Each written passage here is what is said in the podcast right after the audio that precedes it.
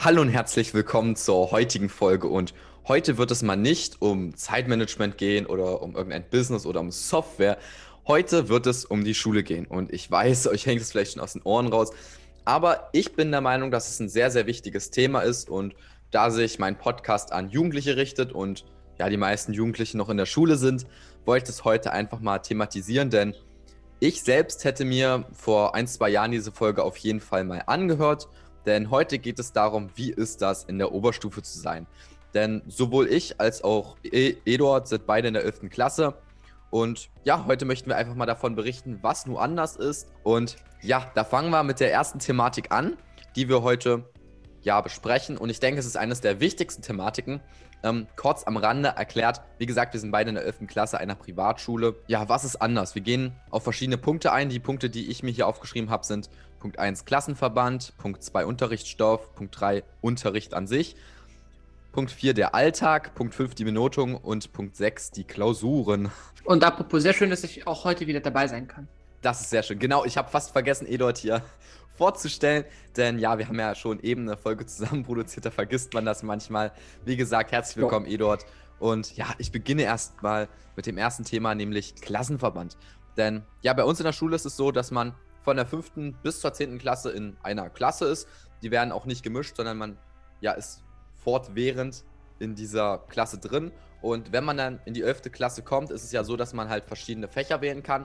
Und dann wird man ja in so eine extra Klasse zusammengewürfelt. Und die Leute, die dann mit dir in dieser neuen Klasse sind, sind die Leute, mit denen man die meisten Leistungskurse bzw. Grundkurse zusammen hat. Aber ich glaube, die Leistungskurse werden stärker gewichtet. Zumindest vermute ich das mal. Ich persönlich weiß nicht genau, wie diese Aufteilung funktioniert, nach welchem System das da gegliedert wird. Auf jeden Fall werden die, äh, die Klassen neu zusammengewürfelt.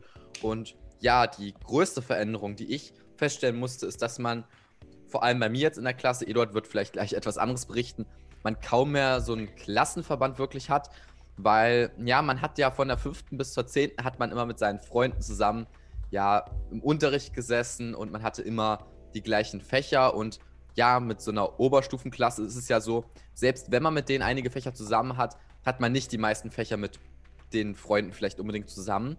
Und ja, deshalb vor allem, weil auch die Klassen neu zusammengewürfelt werden und man vielleicht auch viele Leute trifft oder auch viele Leute trifft, die man vorher noch nie gesehen hat.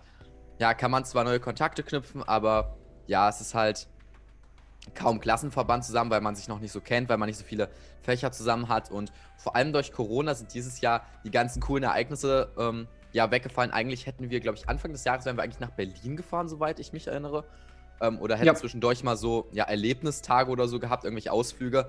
Aufgrund von Corona sind die alle weggefallen. Das fördert natürlich den Klassenzusammenhalt nicht wirklich oder den Klassenverband, was sehr, sehr schade ist. Ja, also wie gesagt, es ist so ein zweischneidiges Schwert. Auf der einen Seite gibt es nicht wirklich einen Klassenverband, weil man eben zusammengemischt wird. Zum anderen hat man aber diesen positiven Faktor, dass man viele neue Leute kennenlernt, die man ja, sage ich jetzt mal, vorher noch nicht kannte. Ich meine, in unserer Schule gehen rund 700 Schüler. Wir sind in der 11. Klasse, glaube ich, insgesamt 80 oder 70 Schüler, irgendwas in die Dreh. Also in unserer Stufe sind ungefähr 70, 80 Schüler. Und wenn man vorher mit sagen wir, 20, 30 Schüler in einer Klasse war, kennt man die alle sehr gut, aber ja, es gab teilweise Leute von denen, ähm, weiß ich bis heute nicht den Namen aus unserer Klassenstufe. Oder den Namen vielleicht schon, aber nur so vom Sehen her, man weiß gar nicht, was verbirgt sich hinter diesen Individuen. Und ich persönlich versuche es auch immer so, ja, ab und zu noch neue Kontakte zu knüpfen. Und jetzt frage ich mal dich, Eduard, hast du ähnliche Erfahrungen wie ich gemacht, was den Klassenverband oder generell so die Klasse angeht, oder ist das bei dir komplett anders? Also Zunächst muss ich sagen, ich persönlich bin vom Konzept eines Klassenverbandes sowieso nicht begeistert. Meiner Meinung nach ist es eine recht unsinnige Idee, Menschen verschiedenen Alters, verschiedene Entwicklungsstufen mit verschiedenen Interessen in eine Gruppe zusammenzusetzen und dann zu erwarten, dass sie sich gut verstehen werden. Meiner Meinung nach könnte es bessere Möglichkeiten geben als ein Klassenverband. Und die Möglichkeit, die wir gerade in der Oberstufe haben, finde ich eben genau solch eine bessere Möglichkeit. Denn die Gruppen, mit denen ich unterwegs bin, sind jetzt mittlerweile nicht irgendwie zufällig ausgewürfelte Menschen, die aufgrund eines Zufalls mit mir in einer Klasse sind, sondern Menschen, mit denen ich dieselben Kurse gewählt habe.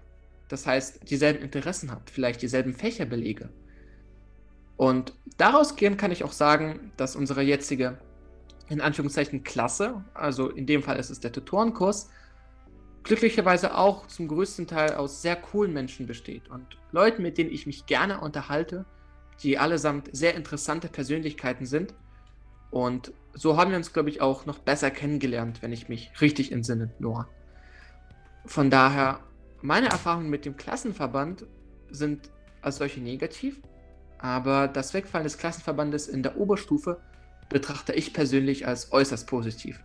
Besonders weil man sich dadurch auch mit mehr Menschen vernetzt, die nicht unbedingt in derselben Klasse sind.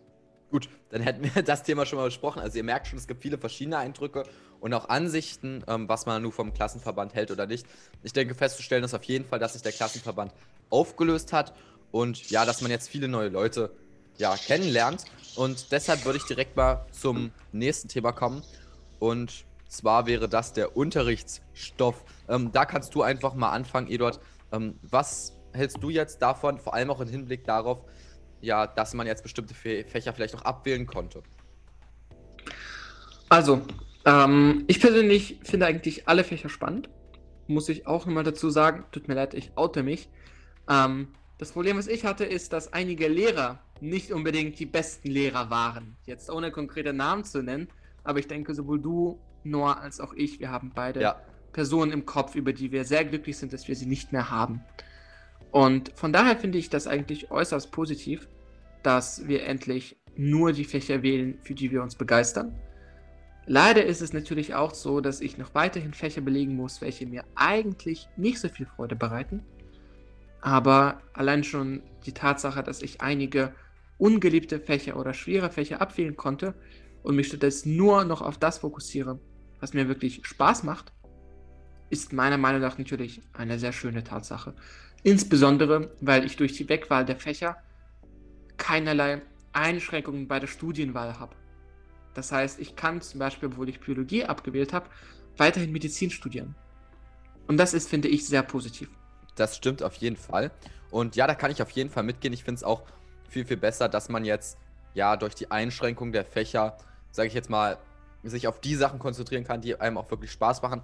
Was ich schade finde, ist, dass es noch so eingeschränkt ist in der Auswahlmöglichkeit. Also beispielsweise ähm, bin ich ein total informatikbegeisterter Mensch und bei uns in Sachsen-Anhalt besteht bis auf, glaube ich, das Kantor-Gymnasium in Halle, ähm, da kenne ich äh, einen Kollegen persönlich, ähm, da ist es möglich, ja, Informatik als Leistungskost zu belegen.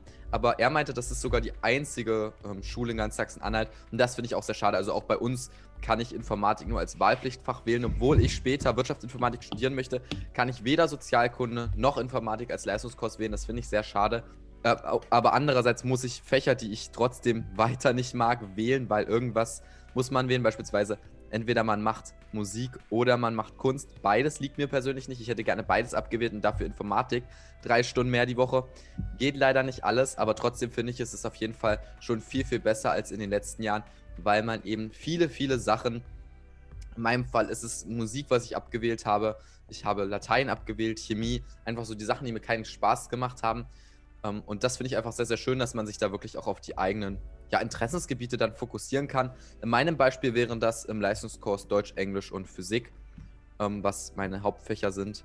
Und ja, eine andere Sache, die ich sehr interessant finde, denn es heißt ja immer, vor allem von den Lehrern, ja, wenn ihr in die Oberstufe kommt, dann wird das alles viel, viel schwerer und da kriegt man ja immer solche Horrorstories teilweise an den Kopf geworfen. Und ich persönlich, aus meiner Erfahrung, da kannst du ja vielleicht auch noch gleich ein bisschen was zu sagen, muss sagen, dass es für mich nicht schwerer wurde. Also ich persönlich bin, ja, mein Notendurchschnitt hat sich nicht wirklich stark geändert. Ähm, man muss sagen, ich persönlich stehe ähm, immer so zwischen 1,6 und 1,8.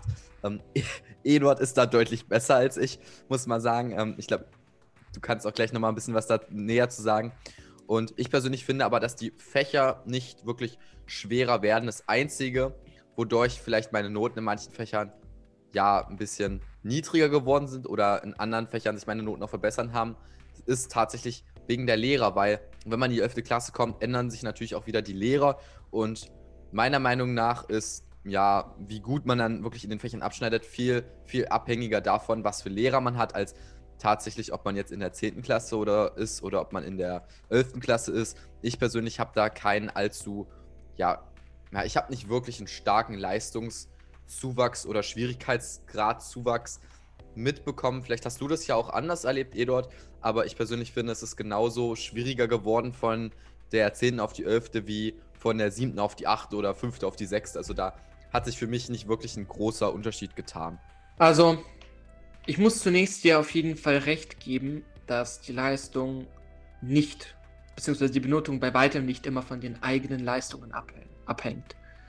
Ähm, es gibt Fächer, da bemühe ich mich nicht und kriege 15 Punkte. Es gibt Fächer, da rackere ich mir die Seele aus und kriege 12 Punkte oder 13 Punkte. Ähm, die Annahme, dass in der Schule objektiv benotet wird, ist ein Mythos. Ich denke, wir brauchen uns dort auch gar nicht drüber zu streiten, denn Lehrer sind und bleiben nur Menschen mit eigenen subjektiven Vorlieben etc. Insbesondere in der Oberstufe ist es daher von äußerster Bedeutung. Meiner Meinung nach ist das das Wichtigste in der gesamten Oberstufe, ähm, aufmerksam beim Unterricht mitzuarbeiten. Warum? Zum einen lernt ihr dadurch natürlich den Stoff. Wenn ihr aufmerksam zuhört, lernt ihr ihn gleich mit. Zum anderen aber bewerten euch die Lehrer danach auch besser. Und nicht nur im Bereich der mündlichen Noten, sondern auch im schriftlichen Bereich. In der Deutschklausur kann man zum Beispiel nicht objektiv sagen, ist das richtig oder falsch. Doch wenn der Lehrer einen guten Eindruck von euch hat, wird er euch vielleicht einen Punkt mehr geben, als wenn er einen schlechten Eindruck von euch hat. Von daher, um auf deine Ausgangsfrage zurückzukommen, Noah, ich glaube, die Oberstufe ist nicht schwerer geworden. Ich musste im ersten Semester bzw. im ersten Halbjahr viel mehr arbeiten als in der 10. Klasse. Aber da musste ich auch meinen Notenschnitt von 2,0 auf 1,0 hochheben. Also das ist halt schon ein, ein Unterschied. Ähm, aber ich würde eigentlich sagen, dass es jetzt mittlerweile einfacher ist, weil ich verstehe, was die Lehrer von mir wollen. Das konnte ich in der 10. Klasse noch nicht so gut. Jetzt habe ich diese Fähigkeit, kann mir entsprechend sehr viel an Arbeit einsparen und wie ich auch bereits erwähnt habe, durch aufmerksames Zuhören und Mitarbeiten am Unterricht wird die Oberstufe wirklich vergleichsweise leicht. Deshalb macht euch keine Sorgen. Es ist nicht die Apokalypse. Es kommt insbesondere wie im Studium darauf an, wie man dort rangeht. Wenn man mit einem Laissez-faire-Ansatz rangeht und sagt, okay, ich mache da mal was, so ich setze ich setz mich mal auf die Bank und gucke mal, was passiert, dann wird die Oberstufe scheiße schwer, äh, scheiße schwer. Wenn ihr aber organisiert und strukturiert rangeht und sagt, okay, ich will das und das erreichen, ich will diesen Notenschnitt haben, ich arbeite im Unterricht gut mit, mache im Idealfall noch Unterrichtsnachbearbeitung etc., dann wird die Oberstufe wirklich nicht schwer. Die Lehrer basieren ihren Eindruck davon, dass die Oberstufe schwer ist, immer auf den schlechtesten Schülern, die dann entsprechend abkacken. Aber ihr, die diesen Podcast mithört, gehört vermutlich nicht dazu. Deshalb macht euch keine Sorgen. Oberstufe wurde von Schülergenerationen vor uns überlebt.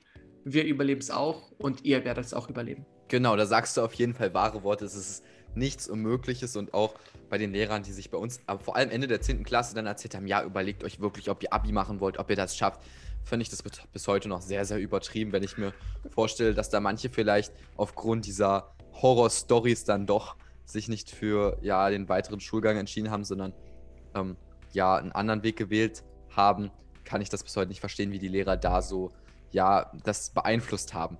Ein nächster Punkt, auf den ich eingehen möchte, ist der Unterricht an sich. Und ja, da gibt es drei Punkte, wo ich echt sehr positiv überrascht bin.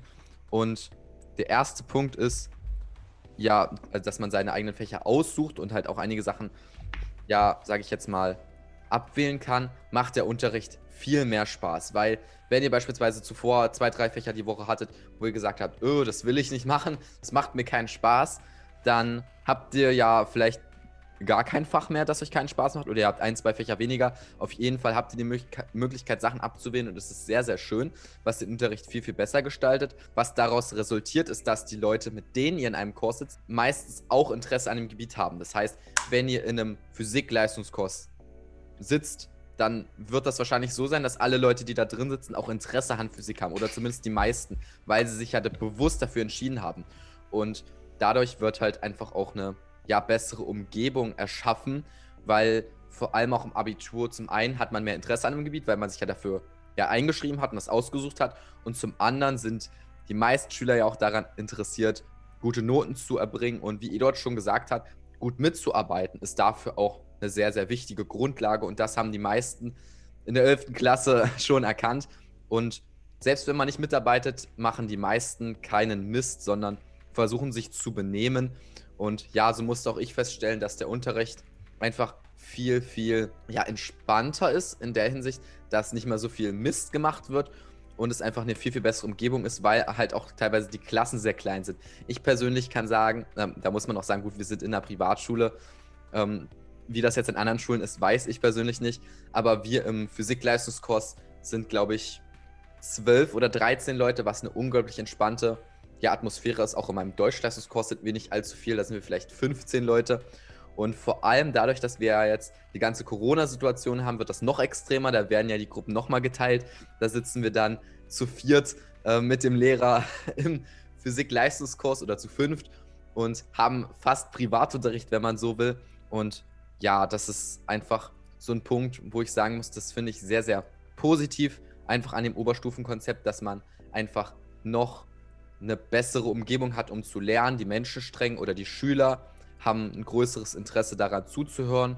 Und ja, eine Sache, die vielleicht ein bisschen negativer ist, sage ich jetzt mal für alle etwas schüchtereren Schüler, sind, ja, ist diese Bringschuld, heißt es immer. Das heißt, man ist dazu aufgefordert, als 11. und 12. Klässler sich selbst zu melden und wird nicht mehr allzu oft von den Lehrern aufgefordert. Das heißt, wenn man, ja, sage ich jetzt mal, gute Mitarbeitsnoten bekommen will, dann muss man sich auch selbst melden und ja, darf nicht davon äh, aufgefordert werden oder darf nicht darauf warten, vom Lehrer aufgefordert zu werden, sondern man ja, muss es selbst in die Hand nehmen und wenn man sich dann halt nicht meldet, kriegt man halt schlechte Mitarbeitsnoten, selbst wenn man vielleicht das Thema verstanden hat. Deshalb würde ich auch nochmal an alle Leute appellieren, auch wenn ihr sehr, sehr schüchtern seid, probiert es einfach, traut euch. Ihr könnt euch nicht vorstellen, wie oft ich mich melde und wie oft ich manchmal auch Sachen sage, die vielleicht falsch sind. Aber wenn ich das richtig begründen kann und der Lehrer versteht, ah, okay, der hat so und so gedacht, das kann ich vielleicht nachvollziehen, dass er sich da irrt, hat man immer noch eine bessere Mitarbeitsnote, als wenn man gar nichts sagt. Ehrlich gesagt habe ich denn nicht mal so viele andere Erfahrungen. Von daher,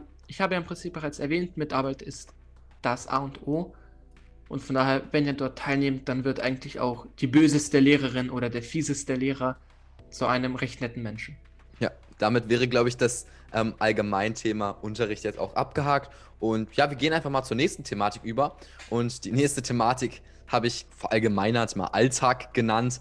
Und ja, hier geht es einfach mal darum, wie ist das generell jetzt, abgesehen vom Unterricht, einfach so im Daily Life, sage ich jetzt mal. Vor allem wegen der Stundenverteilung ist es ja doch ein bisschen anders, weil zuvor in der Unterstufe hatte man ja mit seiner Klasse zusammen alle Fächer.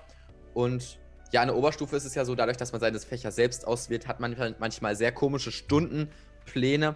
Fast jeder Schüler hatte irgendwie einen anderen Stundenplan. Ich kenne tatsächlich kaum Leute, die den gleichen Stundenplan haben wie jemand anders. Ähm, das ist wirklich sehr, sehr selten.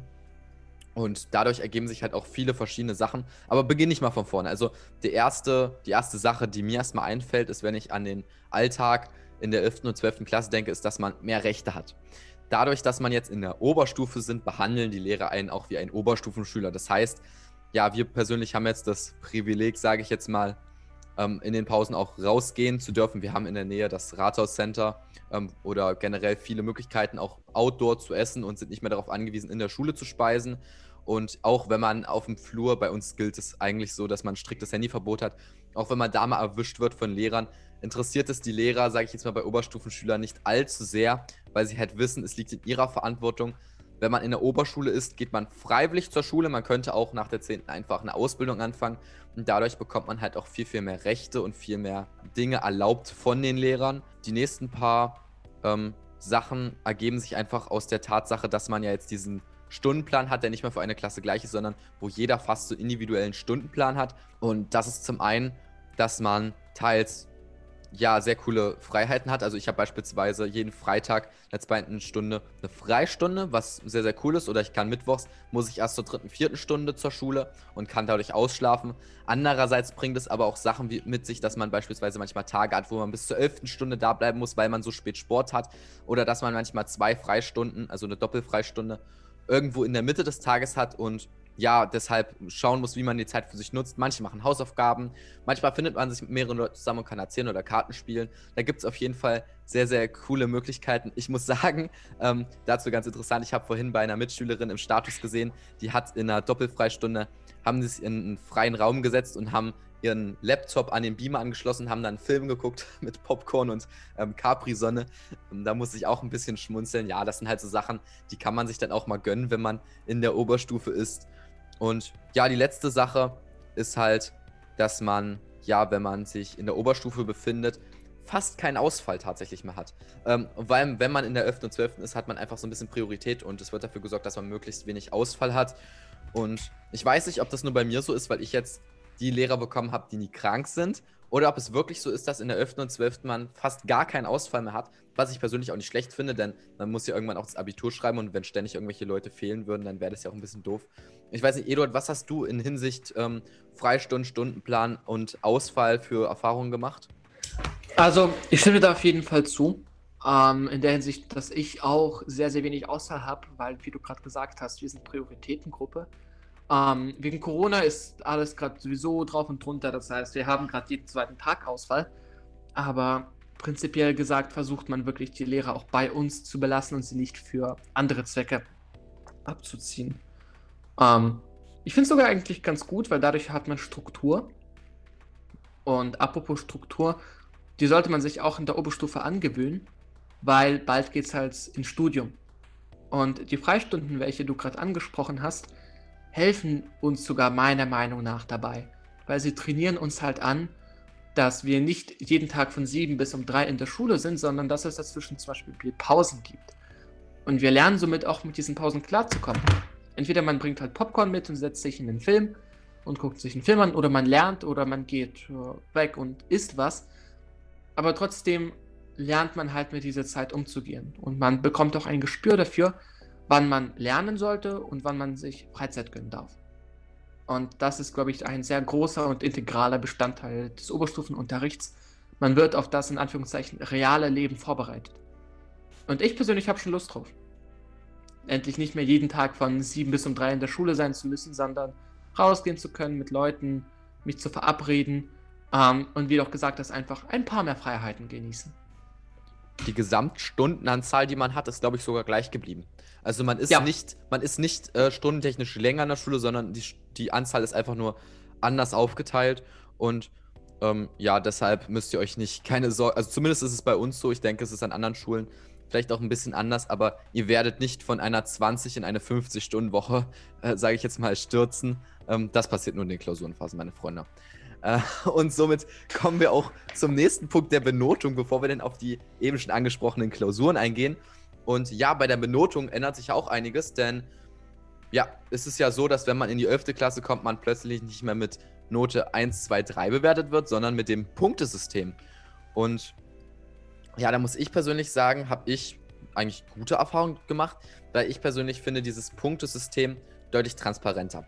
Für alle von euch, die jetzt nicht wissen, was das Punktesystem ist, also kurz zusammengefasst, man kriegt keine Noten mehr wie 1, 2 oder 3, sondern ja, Notenpunkte, die bis 15 gehen, die man aber umrechnen kann. Also eine 1 plus ist 15 Punkte, eine 1 sind 14 Punkte, ähm, 13 Punkte wäre eine 1 minus und so weiter und so fort.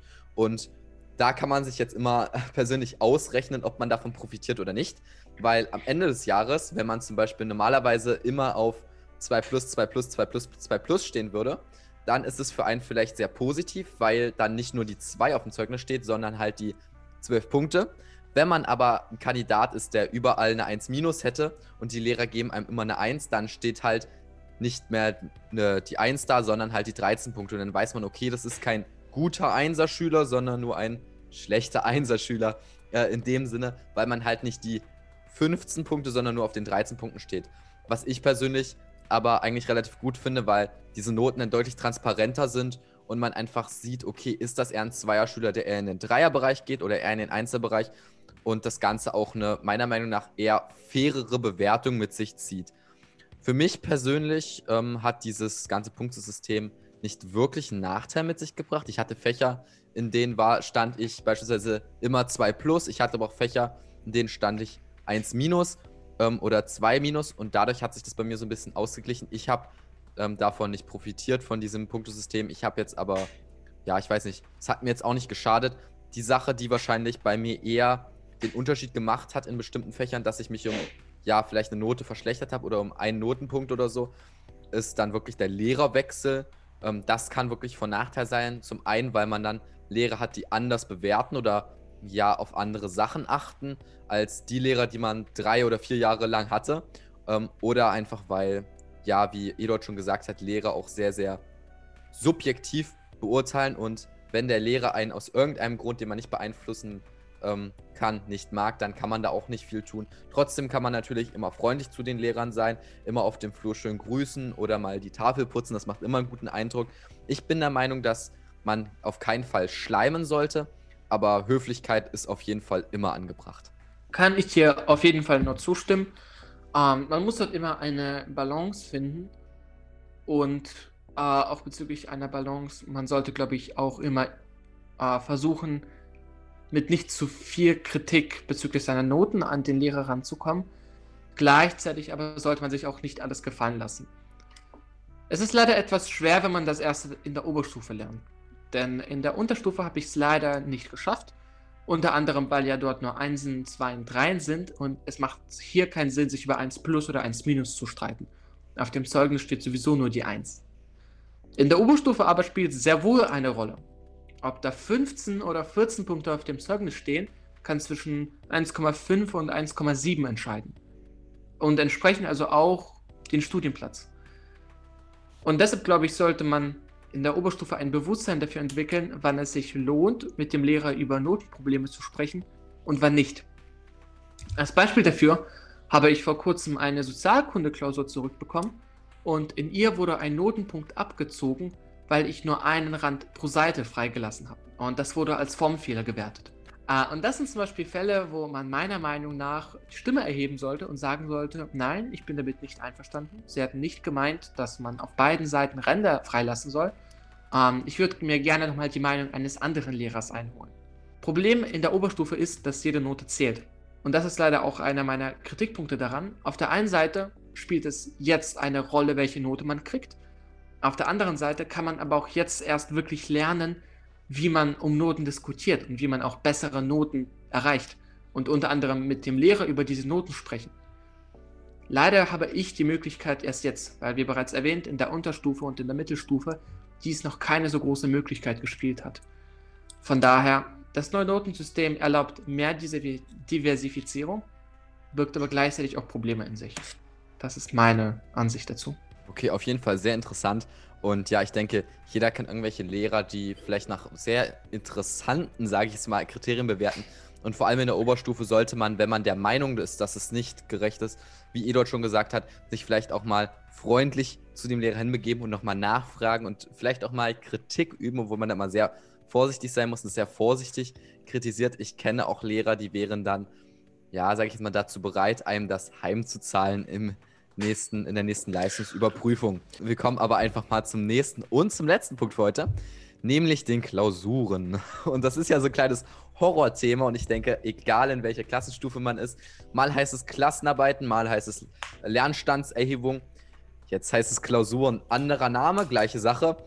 Ähm, ja, Arbeiten, ähm, die einmal pro Halbjahr geschrieben werden, in allen Fächern mittlerweile in der Oberstufe, sogar in Sport. Dieses Halbjahr habe ich meine erste Sportklausur geschrieben. Ähm, ja, habe ich vorher noch nie gemacht, weil ja bei uns wurden die Sportklausuren geschrieben und ich denke, bei den meisten von euch ist es sicherlich auch so. Ich kann euch beruhigen, Sportklausuren sind nicht schwer.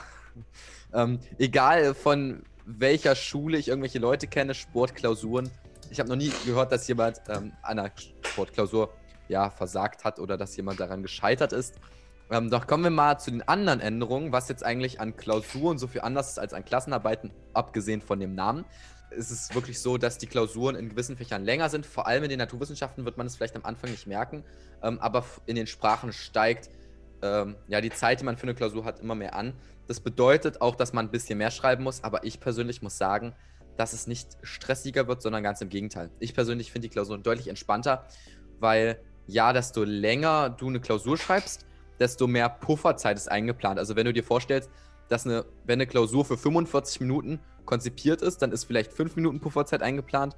Und wenn du die, die vierfache Länge schreibst, dann hast du 20 Minuten Pufferzeit.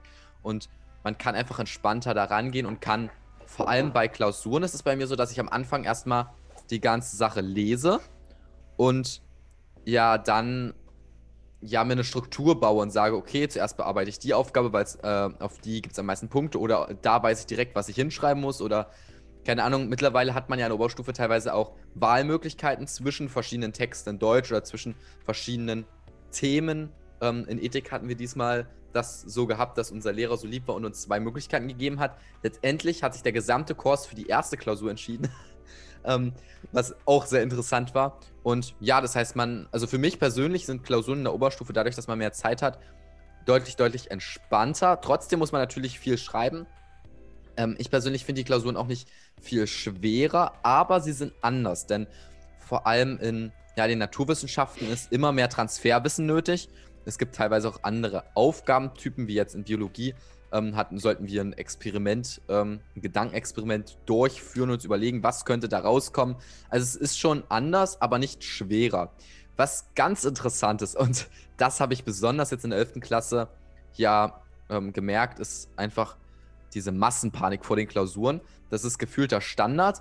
Und ja, der, die letzte Sache, die ich auch mit Abstand fast die beste Sache finde an den Klausurenphasen in der Oberstufe, ist, dass die Klausuren sehr, sehr früh bekannt gegeben werden. Also ein Monat, glaube ich, oder drei, vier Wochen, fünf Wochen vielleicht auch, bevor die Klausurenphase beginnt, kriegen wir immer ähm, von unserer Oberstufenkoordinatorin an das schwarze Brett geheftet einen Termin, wo alle Klausuren und ähm, die Termine dazu drinstehen und dann sehe ich, okay, ich schreibe in zwei Monaten Sport oder ich schreibe in sechs Wochen Bio und das ist in der Unterstufe bei uns nicht so gewesen. Da war das teilweise so, dass man eine Woche vorher Bescheid bekommen hat und gesagt wurde, ja, nächste Woche schreiben wir Physikklausur. Und ja, da muss ich einfach sagen, dass es viel, viel besser ist, weil ich persönlich es einfach ähm, schön finde, dass man eine längere, nicht Vorbereitungszeit hat, aber ich weiß, wann ich was schreibe und kann dementsprechend mich viel besser darauf vorbereiten. Und wenn ich zum Beispiel weiß, ich schreibe dann und dann Kunst und ich brauche für Kunst echt lange, dann weiß ich, okay, ich fange zwei Wochen vorher an. Dann gibt es aber auch Klausuren, da fange ich drei Tage vorher an. Und ja, diese ganzen Termin, äh, diese Bekanntgabe der Termine vorher hat zum einen den Vorteil, dass ich weiß, ähm, ja, wie ich mich darauf vorbereiten kann und wann ich was vorbereite und es einfach besser planen kann. Und dann hat es noch den Vorteil, dass ich irgendwann an einem Punkt bin, da bin ich mit der Klausurenphase durch und ich weiß, es kommen keine Klausuren mehr. Während in der Unterstufe es oft noch so war, ah, okay, da stehen noch drei Klausuren offen. Ich weiß aber nicht, ob ich die jetzt innerhalb der nächsten drei Wochen oder erst in drei Monaten schreibe. Und ja, jetzt habe ich schon relativ viel gesagt. Ich weiß nicht, Eduard, was sind so deine Erfahrungen im Hinblick auf die Klausuren in der Oberstufe? Ich muss ehrlich sagen, für mich ist das kein Stress. Das mag jetzt vielleicht für viele verwunderlich klingen, aber ich hatte ja bereits vorher gesagt, das Wichtigste ist es im Unterricht aufmerksam mitzumachen und zuzuhören. Und wenn man das tut, dann braucht man gar nicht für die Klausuren krass viel zu lernen. Ich muss aber auch dazu sagen, ich habe mir recht ähm, äh, Fächer ausgesucht mit recht wenig Lernaufwand. Das heißt, ich habe bewusst auf solche Fächer wie Biologie oder Fremdsprachen oder Chemie verzichtet, wo es hauptsächlich wirklich ums Eintauchen geht und habe stattdessen viel mehr Fächer gewählt, wo es um Verstehen geht. Das heißt Physik oder Mathematik zum Beispiel. Das sind Fächer, wo man üben muss. Das Üben an sich dauert aber recht eine, es, also es dauert, aber es ist keine ewig lange Zeit. Man muss für die nicht extra lernen. Das Lernen passiert im Unterricht, wenn man aufmerksam mit und zuhört.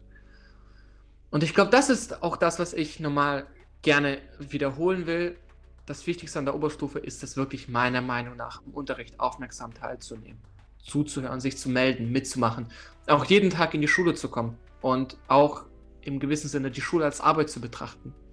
Ähm, ihr kommt ja auch nicht zu eurem Arbeitsplatz halb verschlafen, äh, in gerissenen Klamotten und wisst nicht, was ihr machen sollt. Manche Leute in der Schule machen es und das ist keine gute Idee. Versucht euch wirklich bewusst zu werden, dass die Schule euer Arbeitsplatz ist und sie auch das Fundament dafür liegt, was ihr später machen könnt und werdet. Und die Klausurenphase ist von daher auch nur eine gewisse Vorbereitung. Denn auch in der Arbeitswelt später und insbesondere in, in der Universität wird es ja immer Phasen mit mehr Stress geben. Und jetzt in der Klausurphase kann man lernen, wie man damit umgeht. Wie bereits erwähnt, ich persönlich habe damit keine Probleme. Ich finde die Zeit eigentlich sogar recht entspannt. Aber ich weiß, dass viele sich wirklich hart abrackern. Und da, wie bereits erwähnt, beim Unterricht zuhören und immer kontinuierlich mitmachen hilft enorm, aber auch die richtigen Lerntechniken einsetzen. Ideal ist es, wenn ihr bereits vorher wisst, was für ein Lerntyp ihr seid. Zum Beispiel, ob ihr auditiv lernt oder visuell, äh, wie ihr am besten lernt, wann ihr am besten lernt, etc. Das alles kommt in der Oberstufe zum Tragen. Wenn ihr es erst in der 11. lernt, könnte es ein bisschen knapp werden. Es ist nicht schlimm, manche Leute lernen es erst im Studium, aber wenn ihr es vorher könnt, ist das besser. Und dann könnt ihr euch auch auf die Klausuren bestens vorbereiten. Klausurenphase ist nicht der Tod.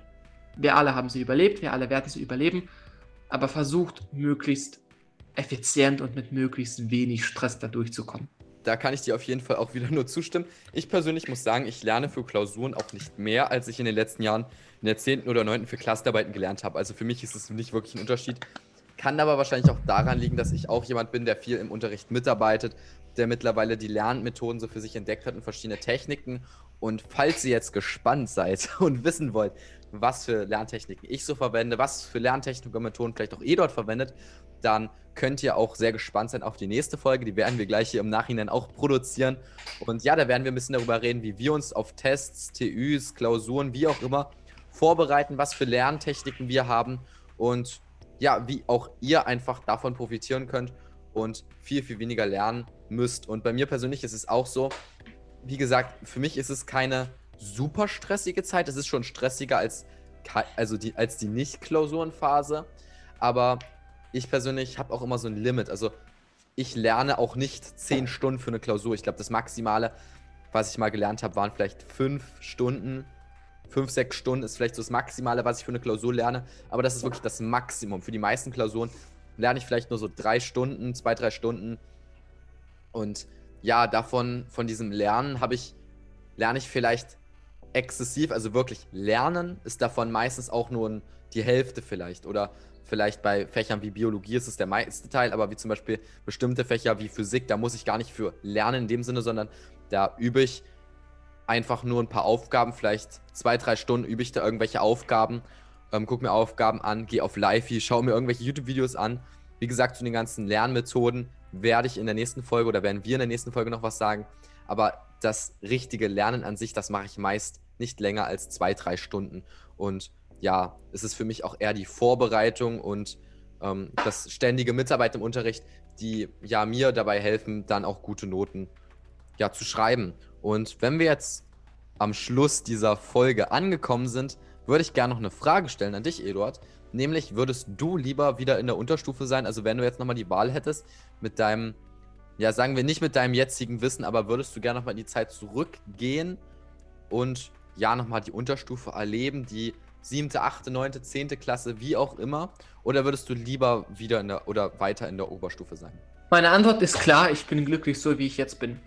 Uh, unter anderem, weil ich jetzt viel mehr Menschenkenntnis habe. Ich habe meine sozialen Kompetenzen im Vergleich zu den Jahren davor massiv gestärkt. Um, ähm, und ich würde nicht gerne diese Zeit zurückhaben. Es gab ein paar schöne Erinnerungen, zweifelsohne. Um, ähm, aber ich bin eigentlich so, wie ich jetzt bin, zufrieden und auch in der Umgebung, in der ich bin. Und insbesondere, dass ich halt weiß, dass Oberstufe nicht schwer ist und dass ich eigentlich gut durchkomme ist für mich eigentlich sehr angenehm. Von daher, nochmal siebte, achte, neunte, zehnte, nein. Da muss ich dir persönlich auch wieder zustimmen. Ich weiß nicht, ich muss dir heute einfach immer nur zustimmen. Bei mir ist es persönlich ja, auch. Ich habe immer recht, Noah.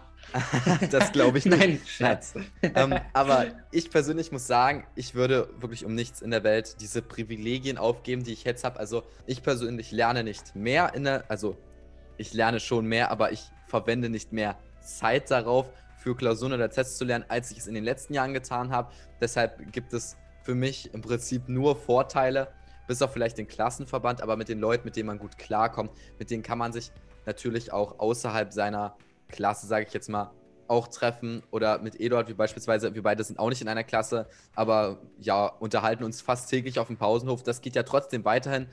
Deshalb bin ich genau wie Eduard der Meinung, ich würde nicht tauschen wollen, ich will weiter in der Oberstufe sein. Und deshalb für alle Leute, die Angst haben und sagen, oh, nächstes Jahr Oberstufe oder vielleicht in den nächsten Jahren erst, macht euch keine Gedanken. Es ist viel, viel cooler, als ihr denkt und als euch die Leute vielleicht auch einreden wollen. Deshalb seid auf gar keinen Fall ängstlich, sondern freut euch auf die Zeit Genießt aber trotzdem die jetzige Zeit und ja, damit wären wir mit der Folge zu Ende. Dann kann ich jetzt nur noch sagen, ich wünsche euch wie immer ein schönes Wochenende. Habt noch einen schönen Samstag, habt einen schönen Sonntag und ja, folgt diesem Podcast, wenn ihr das noch nicht getan habt, denn nächste Woche gibt es die Folge, die wir jetzt auch gleich produzieren werden, wo es darum geht, wie wir uns auf Klausuren, Tests und so weiter vorbereiten, wo ihr wirklich von den Besten lernen könnt. Vor allem von Eduard. Ja, du hast gesagt, was für einen Schnitt hattest du auf dem Halbjahr? Äh, 1,0. Wenn 1, du 11,1, ja. Also, wenn ihr von Eduard nichts lernen könnt, dann weiß ich auch nicht. Wie gesagt, folgt hey, diesem äh, Podcast. Äh, äh, äh, kein Schleimen, kein Schleim. Wir haben uns doch gerade drüber unterhalten, dass Schleim nicht gut ist noch. Das ist ehrlich gemeint. Bis zur nächsten Folge. Schönes Wochenende. Ciao.